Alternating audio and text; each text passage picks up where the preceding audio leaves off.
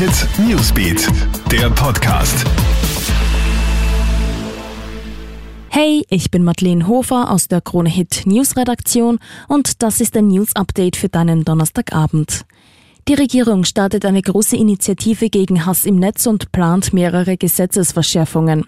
So soll etwa das Hochladen beleidigender Inhalte schneller strafbar sein. Viele Opfer von Hasspostings scheuen derzeit wegen der hohen Kosten, rechtliche Schritte einzuleiten. Auch da ist eine Nachbesserung geplant.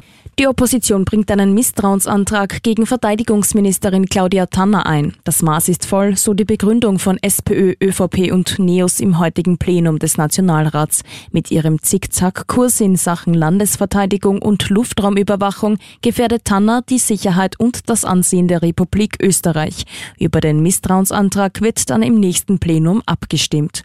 Und die Partyszene fiebert dem nächsten Mittwoch entgegen. Am 15. Juli soll ja entschieden werden, ob es am 1. August Lockerungen für die Nachtgastronomie geben kann.